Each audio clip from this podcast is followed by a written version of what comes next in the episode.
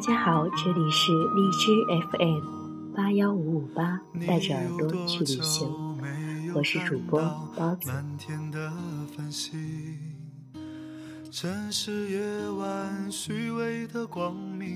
本期节目的主题呢是你要付出多少代价才会成长。也变得不再有趣，疲惫的日子里。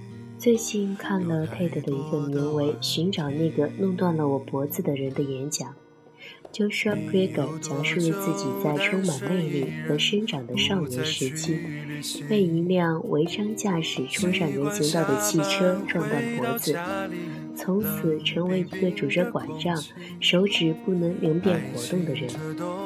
他在 T 的舞台上讲他在如何克服了自己的残疾而不气馁，克服重重困难，当上记者、老师，成为一个还算是成功的人。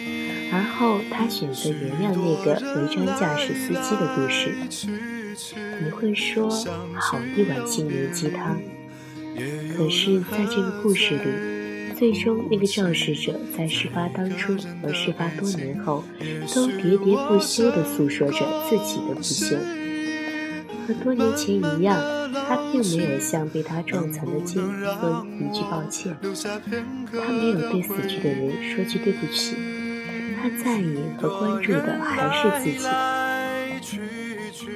当接发现他的说辞在多年后并没有多大变化之后，转身离开。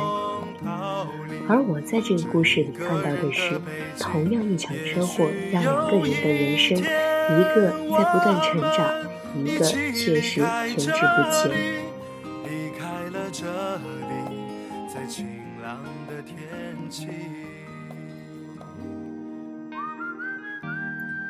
成长的代价是不一样的，即使是面对同一场车祸，这个车祸足以改变其整个人生。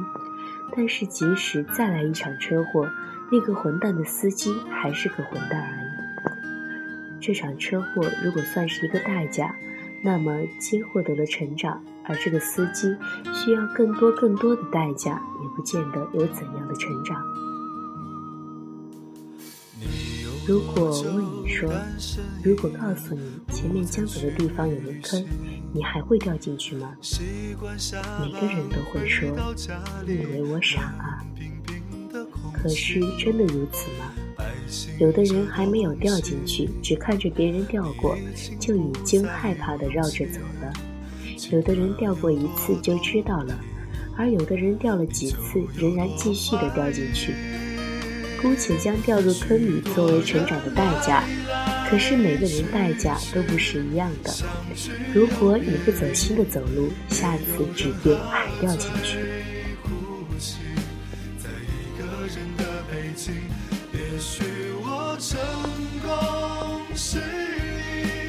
以前心理学课程，老师问过一个问题：大家知道未来自己需要什么样的伴侣？下面回答的是不知道。那个时候，大家也就是刚刚恋爱的小绵羊，怎么知道呢？他说那也没关系，知道自己不喜欢什么样的也行。可能这句话有人听进去了，代价也少付了一些，而有的人没听进去。有个女生来回找了几个男友。身边的人都可以发现共同点，比如她说她特别喜欢温润的男子，结果每次找的都是大男子主义的。她将大男子主义理解为男人味，结果每次都是分手。下次领回来的还是差不多的一个，伤了差不多的心。姑且不去评价女孩越挫越勇。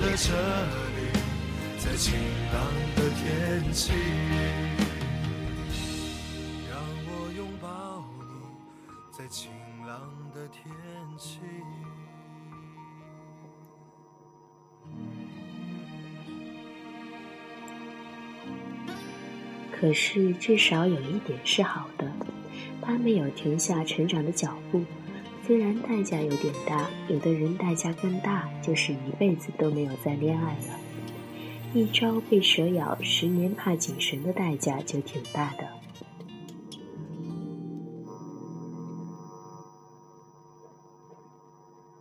你在南方的艳阳里大雪纷飞我在北方的寒夜里四季如春所以渐渐的，我发现吃一堑可以长一智，已经算是非常智慧了。很多的时候，可能是吃了好几堑，虽不少收，却一智未长。长的人对于他成长的代价就是一堑而已，而好几堑的继续吃，终究也会长出一点什么吧。比如身边一朋友爱穿夹拖，因为胡志明很热，所以常年夹拖，可经常可以听到他抱怨说鞋底太滑。就和我们在一起，也至少见他摔倒两次，可是依旧不换。有一天我问他。你是准备脑袋摔破再换吗？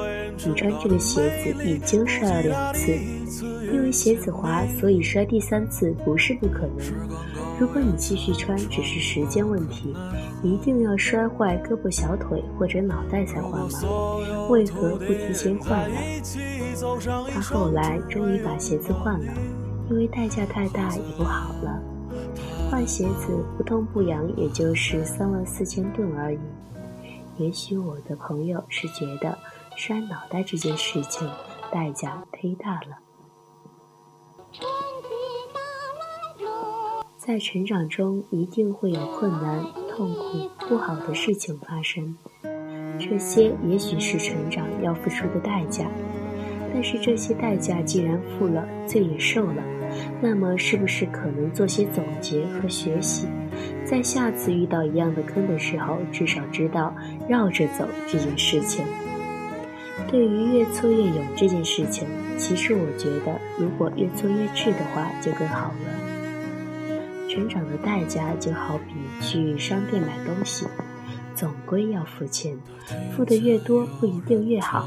如果只付需要的代价，就可以获得更多的成长，那何乐而不为呢？当然，之前是要做好多功课，需要多多的思考，多多觉察，多多读书、见闻、遇事。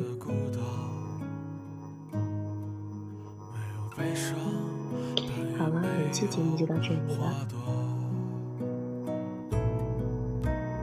你在南方的艳阳里，大雪纷飞。